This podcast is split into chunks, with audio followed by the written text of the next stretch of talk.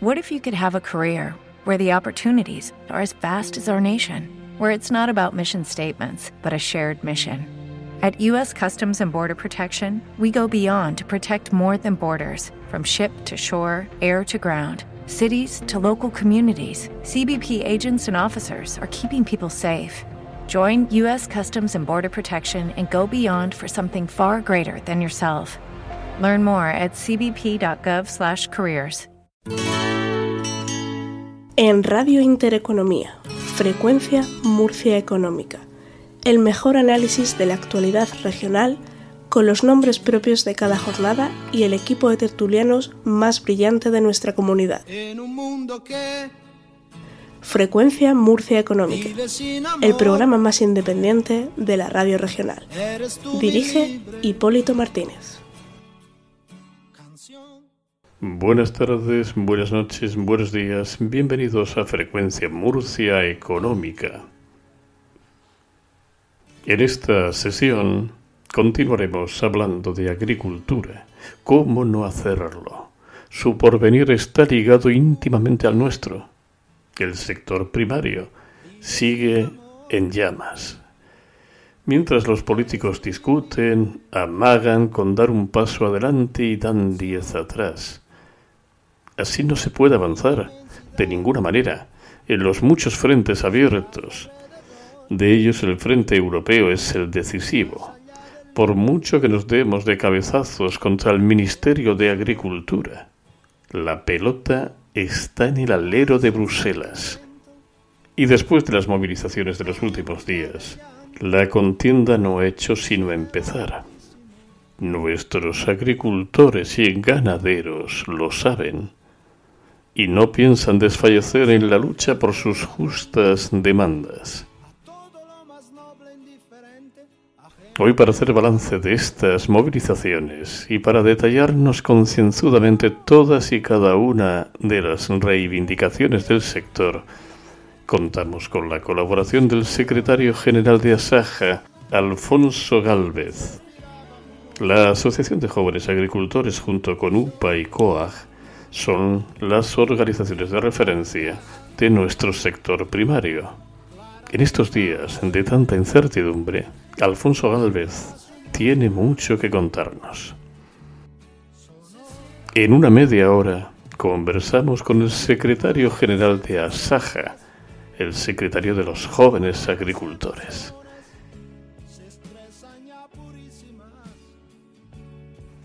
Más antes, debemos explorar la noticia más valiosa y dolorosa, no de este día, sino de tantos años, que se repiten lastimosamente día tras día.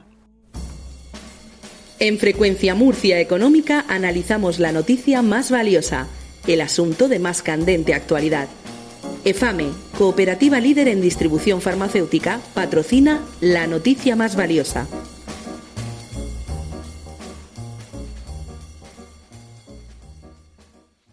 Una noticia tan valiosa como terrible. ¿A cuánto asciende la pobreza en nuestra comunidad? ¿A cuánto asciende la pobreza en esta España nuestra? ¿Por qué en esta región y en este país, me pregunto con toda angustia, seguimos tropezando con la ominosa piedra de la pobreza? Si les digo que la pobreza en nuestra comunidad ha bajado, según el Instituto Nacional de Estadística, en medio punto, habrá quien haga una lectura positiva del dato.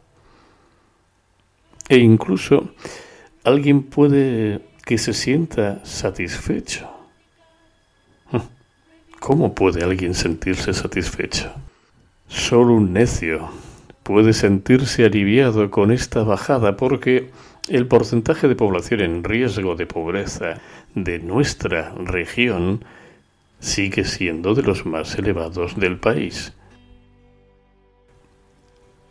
Pese a que la tasa de pobreza y exclusión de nuestra comunidad cayó medio punto en 2023, el 30,5% frente al 31% de 2022, según la encuesta de condiciones de vida del INE, aún así seguimos tan cerca de ese nefasto registro que otras fuentes aportan y que indican que uno de cada tres murcianos sigue en riesgo de exclusión.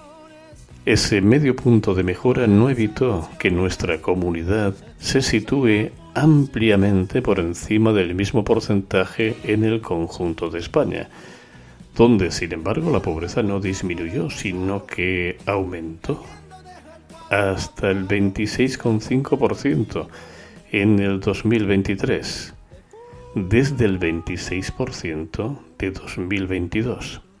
Medio punto más en España, medio punto menos en la región, pero seguimos siendo de los más pobres. Queridos amigos, para arreglar el mundo y nuestro paraíso regional, en Frecuencia Murcia Económica hoy nos acompañan José Carlos Vicente, Juan Pedro Sánchez, Enrique Ross e Ismael Novo. Don José Carlos, buenas tardes, buenas noches, buenos días. Buenas tardes, buenas noches, buenos días. Medio punto más de pobreza en España y medio punto menos en nuestra comunidad, pero seguimos siendo de los más pobres sin duda eso es una mala, una, mala cifra y una posición clasificatoria que no es precisamente de las mejores, ni muchísimo menos. Hay que entender eh, lo que hoy también mm, eh, conceptualizamos como pobreza.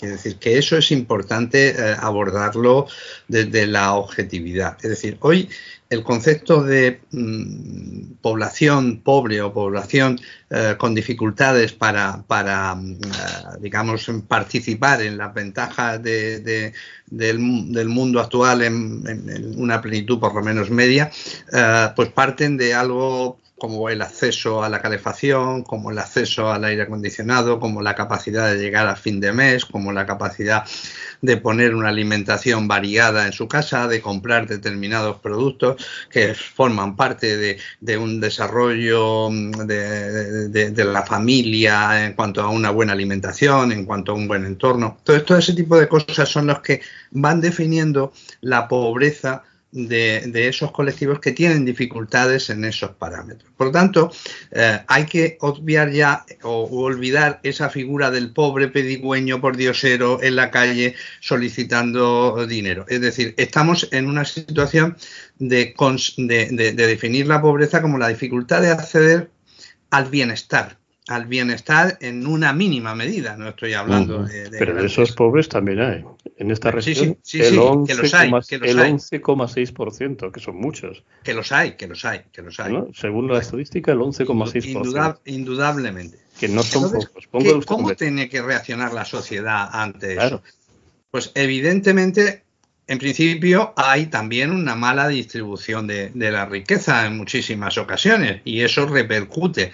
La riqueza tiene que fluir y tiene que llegar a todos, en cuanto que un desarrollo económico de un país como España, que se considera entre los primeros eh, de, la OCDE, de la Organización o de, o de Europa, la cuarta potencia económica de Europa, que se nos llena la boca y afortunadamente es así, pero algo está ocurriendo cuando gran parte de la población tiene eminentemente, incluso trabajando, tiene dificultades, dificultades para acceder a esos bienes y servicios que, eh, que le alejen de esa clasificación de la pobreza. Por lo tanto, tenemos que afrontar ese planteamiento desde muchos puntos de vista, desde el reparto de la riqueza, desde la formación, desde el acceso al trabajo, desde la educación, desde la capacidad de que esas personas por sí mismas salgan con la ayuda de la comunidad salgan de esa situación de riesgo en su totalidad, tanto ese 10% que verdaderamente lo está pasando francamente mal, como ese otro 20% más el 10% que mm, tiene grandes dificultades, digamos, para incorporarse. Es muy difícil cortar esa.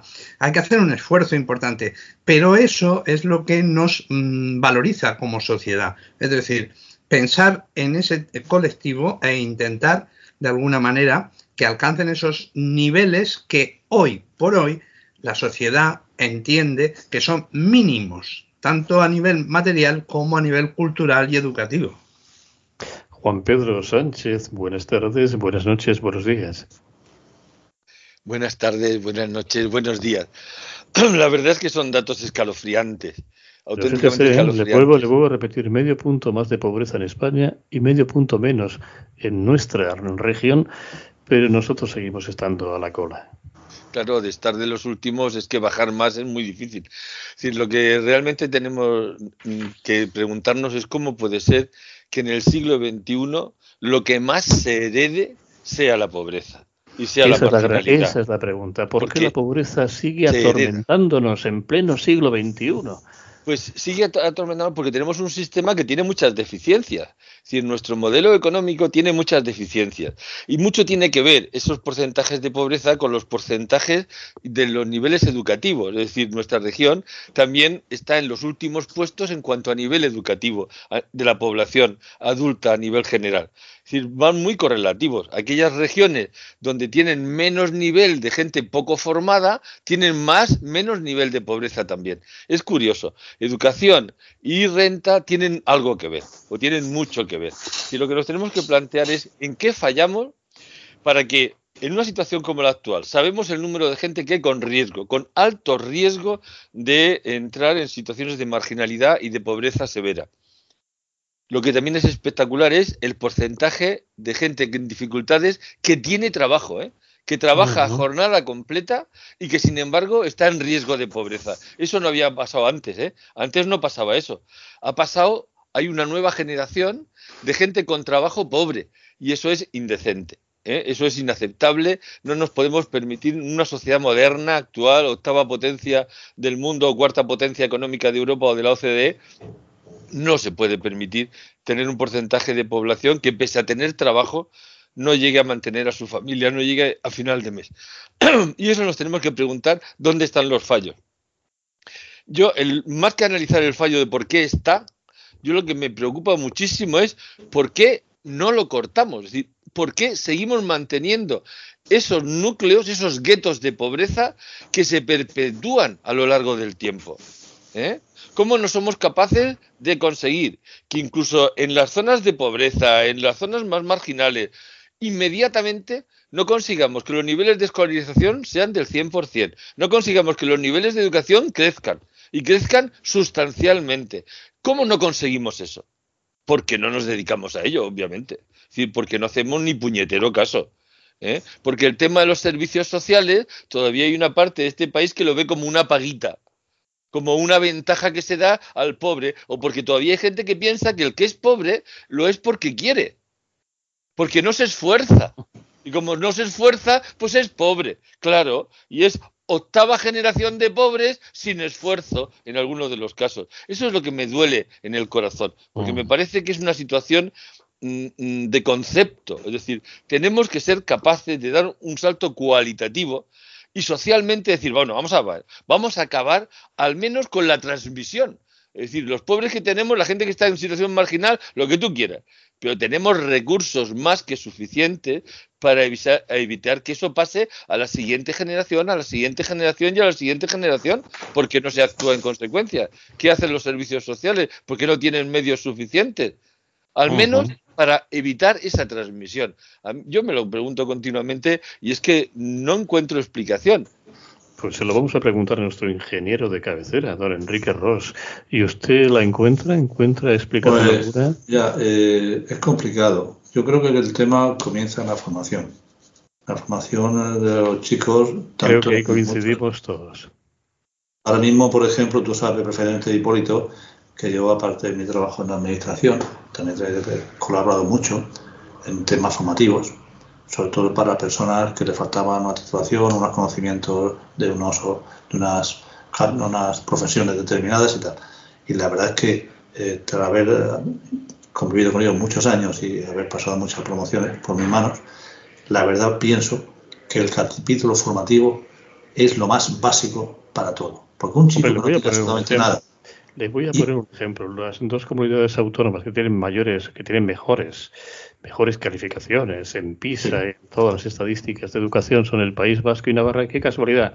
El País Vasco y Navarra son los que menos problemas tienen del riesgo de pobreza. El País Vasco tiene apenas un 15% y la comunidad foral Navarra un 17%.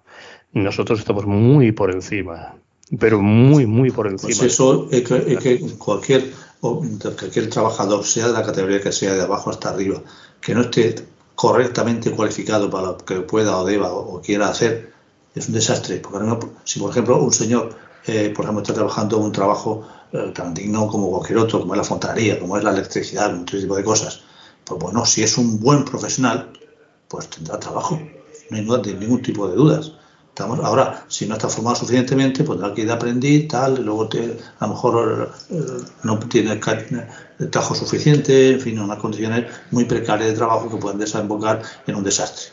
Eso está claro. que tiene que dejar Las Caritas, Enrique insiste en ese detalle que comentaba también Juan Pedro, en el detalle tan peligroso y perverso de que la pobreza se hereda, pasa de padres a hijos. Pero vamos a ver, si, si los padres o los hijos, hijos de, gente casi, casi indigente, consiga agarrarse a los medios que puedan encontrar en la sociedad para aprender en la escuela, en los sitios básicos, luego coger una especialidad de, formación profesional, aunque sea básica también, pues ya puede aprender con unos mínimos conocimientos y comenzar y arrancar de ahí hacia arriba. Pero claro, para hacer esa falta eh, espíritu de superación y querer hacerlo y tal. Pero claro, si unos chicos están unos, objetos de gamberretes y tal y cual, que no hacen nada, que luego pues, no, apenas van al colegio, tipo de cosas, entonces la, rueda va siguiendo. Y al final, cuando son un poco mayores, ¿qué? ¿Qué se encuentran? Desastre. Don Ismael Novo, buenas tardes, buenas noches, buenos días. Usted es el más joven de la reunión.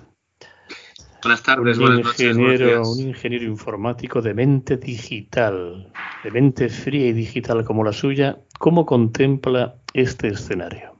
Pues a ver, creo que todos hemos coincidido y me sumo al tema de, la formación. Es vital formarse y formarse bien. Y la relación entre educación y renta, que también se ha citado, es correcta. A más formación, más fácil es encontrar un trabajo de altas capacidades. ¿Qué ocurre? Que al final ese medio puntito más de pobreza, ¿no? En parte tiene que ser, eh, habiendo un gobierno como lo hay tan social, eh, en que deberíamos dejar trabajar a la gente, porque al final un joven que quiera formarse tiene dos caminos, o estudia o trabaja. Y ahora mismo por el camino del estudio hay mala formación y por el camino del trabajo cosas como el salario mínimo interprofesional impiden que si alguien genera menos que esa cantidad pueda trabajar, porque van a contratar a alguien que esté más preparado. Es decir, sigue siendo una barrera que hace que los jóvenes no, puedan formarse. Entonces, ¿por qué se perpetúa la pobreza? Pues no es una pregunta tan complicada, son votantes. Entonces, al final, sin llamarlo paguitas, pero ese político que se acerca y dice, ahora gracias a mí tienes esto, está impidiendo que esa gente genere una agudeza que le impide trabajar, porque al final es lo de darle a la gente el pez o darle la caña. Entonces, al final, ese dinero, esas ayudas es, es el pez. A la gente habría que decirle, toma, aquí tienes un trabajo, gánate la vida dignamente. Es decir, como si tienes que limpiar una montaña, que algo aprenderás.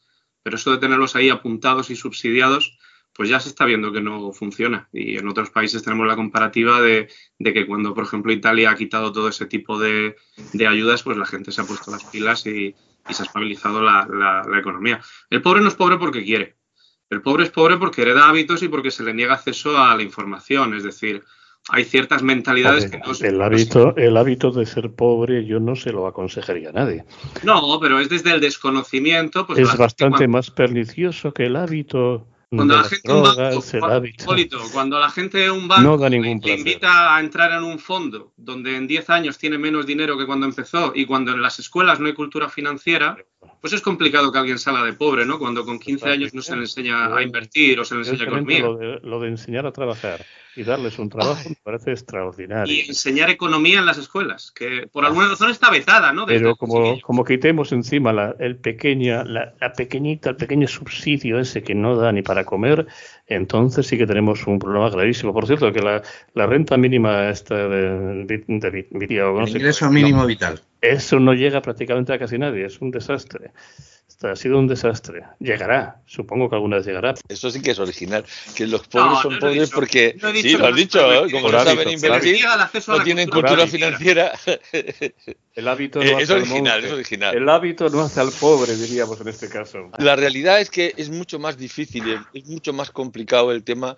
Desde luego, lo de la paguita y lo de que los pobres son pobres porque están subsidiados, eso niego la mayor. No es cierto. Por no decir más fuerte, es mentira porque la cantidad de dinero que llega a esas personas en riesgo de pobreza es ridícula, absolutamente ridícula. El porcentaje de población que ha conseguido llegar al ingreso mínimo vital es ridículo. de lo que se pretendía hacer a lo que se ha hecho es una... Ha creado expectativas y muchas personas no han podido llegar a ella. Se ha generado no han podido llegar a esa ayuda.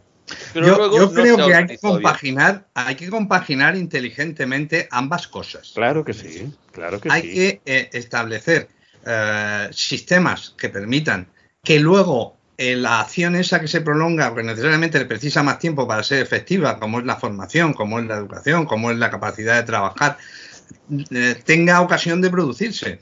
Pero mientras tanto, esas personas tienen que comer. Y esas personas tienen que recibir unos servicios y esas personas tienen que poder pagar el alquiler y esas personas tienen que poder eh, tener un, habitáculo donde protegerse. Eh, entonces, eh, o acceder a, comprar medios de, de, educación para sus hijos. Quiero decir que yo creo que hay que compaginar las dos cosas. Pero, pero, en los sitios donde se ha sobrepasado en un sentido, en un sentido, por ejemplo, más eh, asistencial a las situaciones de pobreza, no ha dado el resultado esperado y eso hay que reconocerlo. Luego habrá que compaginar inteligentemente ambas acciones. Lamentablemente, eh, José Carlos, el otro sistema tampoco ha funcionado. No, no, no, no porque es muy difícil. Ah, hemos, llegado, hemos llegado, a esta orilla. Rescatar, yo muchas veces he pensado, y perdona, he, pensado muchas veces en, los barrios degradados de Murcia, pero desde hace bastante tiempo.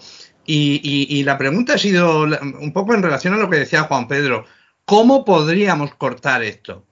¿Cómo podríamos hacer que esos chicos de 5, 6, 7, 8, 9 años eh, que están en unas familias mm, eh, desasistidas eh, o con pocos medios, cómo podríamos hacer que rompiesen la cadena? Y habla con gente que se ha dedicado a la enseñanza en esos barrios que todos conocemos, no quiero mencionarlos aquí por no hacer una especie de discriminación, pero mm, que están ahí y, todos al final de hacer un esfuerzo importante en, los colegios que están instalados en esa zona, me confiesan en gran medida eh, su, impotencia ante, ante esa situación. Y hay gente que ha trabajado 30, 35 años en esos ambientes. Luego, las recetas hay que repensarlas. Pasan por lo que hemos dicho, pero hay que repensarlas a veces, claro, muchas veces se juega con que no puedes romper vínculos familiares, incluso ni puedes romper entornos, porque es donde están esos chicos y esas chicas allí. ¿Cómo podemos lograr que se arranquen de esos,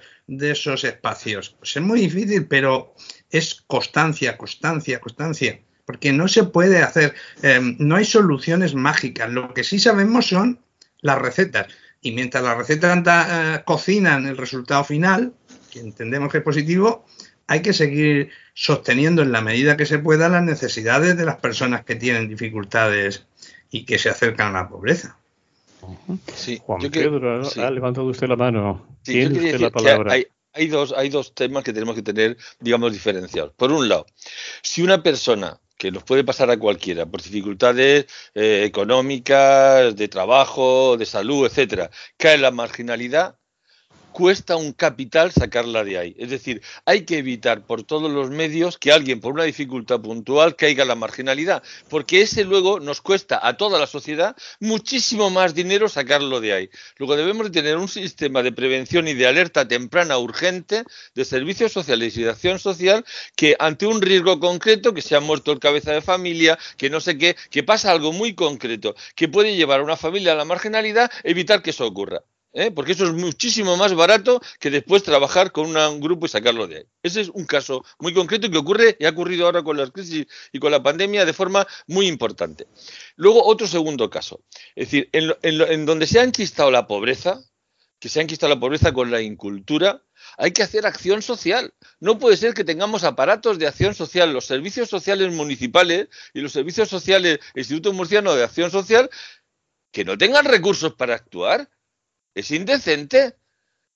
Además, tenemos que gastar dinero en todo. También en tener buenas obras de teatro y en cultura y en no sé qué. En todo hay que gastar dinero, ¿de acuerdo? Estoy de acuerdo. Pero, hombre, tiene que haber prioridades no es lo mismo que se te muera alguien que que estemos poniendo algo de supermoda en un momento determinado. Necesitamos que haya recursos suficientes en acción social y luego tiene que haber evaluación. Los sistemas que no se miden y no se evalúan no funcionan.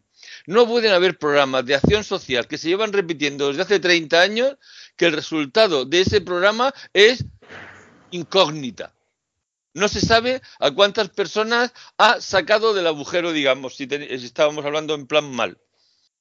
No, tiene que medirse. Es decir, los sistemas de acción tienen que tener evaluación permanente y tienen que tener resultados. Entonces no puede ser, porque muchas veces yo lo he oído y en algún caso lo he visto relativamente cerca, que el aparato de acción social se ha hecho tan grande que para atender a tres personas en graves dificultades hemos trabajado 25. Eso no, no parece muchas veces un aspecto, un aspecto que también usted ha comentado, Juan Pedro, y que quisiera que lo comentara Enrique.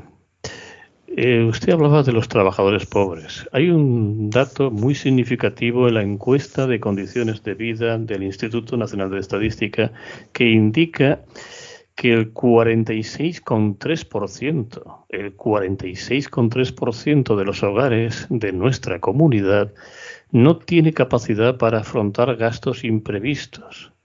Ojo con esto. Es decir, Enrique, que casi uno de cada dos murcianos vive en un equilibrio muy inestable. Cualquier imprevisto le puede hacer mucho daño a su economía doméstica. Pues sí, ese dato también eh, yo soy conocedor de ello y hay gente que vive muy al límite, muy al límite cuando surge un imprevisto. Estamos hablando de casi uno de cada dos, el 46,3% de los hogares. De lo que puede, lo que para poder ir sobreviviendo. Ah, y tienen deseando que llegue a fin de mes para, para poder cobrar el día 20 pues si es que tienen trabajo. Y si no tienen trabajo ya, ¿para qué vamos a decir?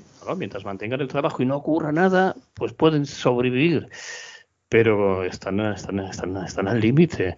Yo no sé si un informático como usted hace caso a, las, a, la, encuesta de condiciones de vida del INE. Habría que hacerle caso porque realmente es la encuesta, digamos, más fiable de las muchas que se hacen en este país. Pero fíjese, el 46,3% de los hogares murcianos no tiene capacidad para afrontar gastos imprevistos. Yo no sé si usted tiene esa capacidad. Pues es una cita es una, digamos, una cifra un poco frustrante y demoledora. Porque ya, va siendo hora, con los años que vamos de democracia y de, libertad en todos los aspectos, que, que, que nos hayamos desarrollado la región, por mm. favor. Claro, le preguntaba Ismael, se lo preguntaba a Ismael por qué él hablaba del hábito de la pobreza. Yo no creo que estos señores tengan el hábito de vivir en el, al borde del, precipicio. Tienen lo que tienen, tienen su trabajo y llegan a fin de mes y no pasa nada. Pero si pasa, las pasan canutas. Hipólito, estamos yendo al final de una situación. Es decir, si yo me tomo una pastilla un sábado, pues no pasa nada. Cuando me tiro 10 años tomando una pastilla, pues a lo mejor acabo drogadito. 3% de los hogares, que es una barbaridad. pues yo creo que. En un equilibrio, pues sí, mientras no falle nada, pues llegan a final de mes. Pero en cualquier caso ocurre cualquier pequeña desgracia y su economía doméstica se derrumba. Pues Juan Pedro ha acertado muchísimo con los síntomas, porque ha acertado en todo. Ahora, donde yo ataco es el tema de, las causas. A mí me encantaría que hay ciertas zonas de Murcia que están completamente abandonadas en, urbanismo y que en vez de un parking salvaje, porque es una zona de suburbios, pues a lo mejor acondicionaron la zona y pusieron una estatua de alguien célebre. Me da igual el autor, ¿eh? No voy a pedir ningún Blas de Lezo, ni voy a pedir ningún Lenin, ni ninguna historia de estas. Pero sí me gustaría que acondicionaran zonas y que cuando un padre sacara a una hija a dar un paseo dijera, papá, ¿quién es ese? Y no que le dieran un balón como en mi época, porque mi época era la de los futbolistas y ahora todo el mundo quiere ser influencer. Pues habrá que cambiar algo en la formación, ¿no? Habrá que llegar y decir, oye, niño, mira, ¿sabes que pilotar un avión puede ser muy divertido? Y habrá que hacer esos talleres y ver qué pasa con el dinero, porque efectivamente, y se han visto los mayores escándalos en el Instituto de la Mujer, cuando al final el 60-70% del dinero va para estructura en vez de para mujeres, algo estamos haciendo mal. Algo estamos no pierde, no pierde ripio para dar leña al gobierno, nuestro amigo informático. Todo le encuentra la razón para dar caña al gobierno. Pues mira, no estamos de acuerdo tampoco en eso. Ni siquiera el Ayuntamiento de Murcia no es de tu color y, creo que tiene parte de culpa. Ni siquiera en el Instituto de la Mujer. Es decir, lo que estás planteando es, aprovechando que el Pisorga pasa por Valladolid, a ver cómo doy aquí una, una manoletina. Pues va a ser que no. Es decir, la realidad de la pobreza la tenemos muy clara, es decir, los estudios están hechos con muy concienzudamente y durante muchos años. Se saben los orígenes, se sabe por qué ocurre. Tenemos un sistema, el sistema que tenemos capitalista que tenemos, pues favorece a unos y perjudica a otros. Y cuando hablamos del grupo que sale perjudicado, es muy difícil sacarlo del agujero. Es así de claro. Es decir, con un salario mínimo del que se quejaba antes nuestro compañero informático, con un salario mínimo de mil y pico euros, pues hacer cuentas, si tú eres el cabeza de familia y, trabaja uno solo y tienes que comer cuatro, dime a mí cómo te lo montas con mil euros al mes. Ni imprevisto, ni imprevisto, ni Pascua. Claro, claro, claro. ¿Cuánta gente hay que solo cobra eso? Yo he conocido a mucha gente que por primera vez ha mejorado algo cuando ha subido el salario mínimo interprofesional, porque llevaba décadas cobrando 800, 900, 800 y de pronto ha mejorado gracias al impulso que ha hecho el gobierno. Pero ha mejorado tan poco que sigue estando en, ese equilibrio, en ese equilibrio inestable que yo hablaba. No es verdad, no se ha ido nadie a la calle por la subida del salario mínimo, eso es mentira cada vez que se, que se dice. No es cierto, ha crecido más el empleo desde que ha subido el salario mínimo que nunca. Ha subido el consumo de bienes de, primera necesidad. Obviamente, si la gente cuando cobra poco, ¿en qué se gasta el dinero? En comer, fundamentalmente en comer, en vestir, en dar mm. educación a sus hijos. Si no se lo puede gastar en otra cosa, si no le llega a otra cosa, ¿en qué se lo va a gastar? Entonces, cuando decimos todas esas cosas de la paguita, no sé qué, cosas raras, estamos contando milongas. Los problemas de, de, la gente con poca, bajísimos niveles de renta, bajísimos niveles de educación, no es que quieren ser influencers, Ojalá tuviéramos ahí los zagales que quieren ser influencers. No, ese es el problema. Alguno, quiere, alguno todavía quiere ser Messi, incluso cristiano. si tenemos claro, si tenemos claro que el problema es la formación, ya sabemos quién ha hecho todas las leyes educativas de este país. Claro, claro, eh, los hemos hecho entre todos, pero un desastre. Pero no las leyes, porque con las mismas leyes, Navarra y el País Vasco están fenomenal. Y Cataluña mucho mejor que nosotros. ¿Por qué nosotros estamos tan mal? Porque estamos comparando lo malo con lo peor. Compáralo hacia fuera de España, no solo entre dentro. Es que estamos mal a nivel global. no, no, pero a nivel global no. En la OCDE, peor que España en educación, solo está Brasil, Portugal y México. Es que, vamos, que comparemos al último con el penúltimo me da igual. No, no, pero no, pero no, no, te da igual. Que Navarra, País Vasco y parte de Cataluña están a nivel europeo, a la media europea. Nosotros somos los que estamos a la media africana, que no es lo mismo. claro, esa es la dura realidad. Pero ¿por qué? Sí, pero ¿por qué? Vamos a ver, esto no ha caído del cielo, ¿eh? No ha sido mala suerte. Tenemos, uno, razones históricas. Históricas, ¿eh? De verdad. La ilustración entró por los Pirineos, se quedó en el País Vasco, Navarra y el norte de Cataluña y aquí no llegó. Aquí nos la tiramos a la calle al grito de viva las cadenas, ¿eh? a favor de los señoritos y en contra de la ilustración. Bueno, eso es una dura realidad. Aquí le prendíamos fuego a los libros y allí no la realidad es que aquí luchamos contra la educación. no creo que no, tantos libros, no, creo. No, porque no había. Porque no había. José Carlos. José hizo Carlos más o menos. decir, Don José Carlos, que está usted muy callado. No, no, yo lo que, lo que creo que evidentemente eh, hay que reforzar enormemente el sistema educativo. Las leyes deben de, eh, favorecer eh, el esfuerzo, deben de favorecer el mérito, deben de favorecer el espíritu crítico, deben de contribuir a que nuestros niños y nuestras niñas tengan claro al cabo de cuando empiezan a madurar sobre los 15, 16, 17 años, tengan claro la realidad del mundo, conozcan esa economía que es necesario. muchas veces yo lo he dicho en muchísimas ocasiones y en entornos supuestamente cualificados. La gente no sabe ni interpretar una nómina, una nómina. No sabe qué, cuánto dinero se le descuenta y para qué se le descuenta. No sabe eh, cómo mm, solicitar un crédito salvo pedirlo, no necesito. No sabe lo que es una TAE, no sabe determinadas cosas que le hacen un analfabeto funcional en el mundo. Y además le estamos engañando a muchísima gente con, los conceptos que antes decía también Ismael, eh, un influencer. Pero vamos a ver, pero vamos a ver, ¿cuánta productividad genera un influencer? ¿Y, cuánto, y cuántos llegan a ser influencers? Y claro, es muy bonito aparecer en pantalla y decirlo, pero vamos a ver, es que ese tipo de cosas no estamos creando una fuerza. Hemos abandonado el concepto de productividad. Eh, para poder salir de la pobreza hay que pagar buenos salarios y para poder eh, y, al máximo número de gente. Pero para eso tiene que tener su correlato de productividad y su correlato de generación de servicios y, productos que puedan ser exportados, que tengan un nivel, es decir, que tengan, para eso se precisa una formación en el trabajador, cualquiera que sea su posición o sea una profesión liberal.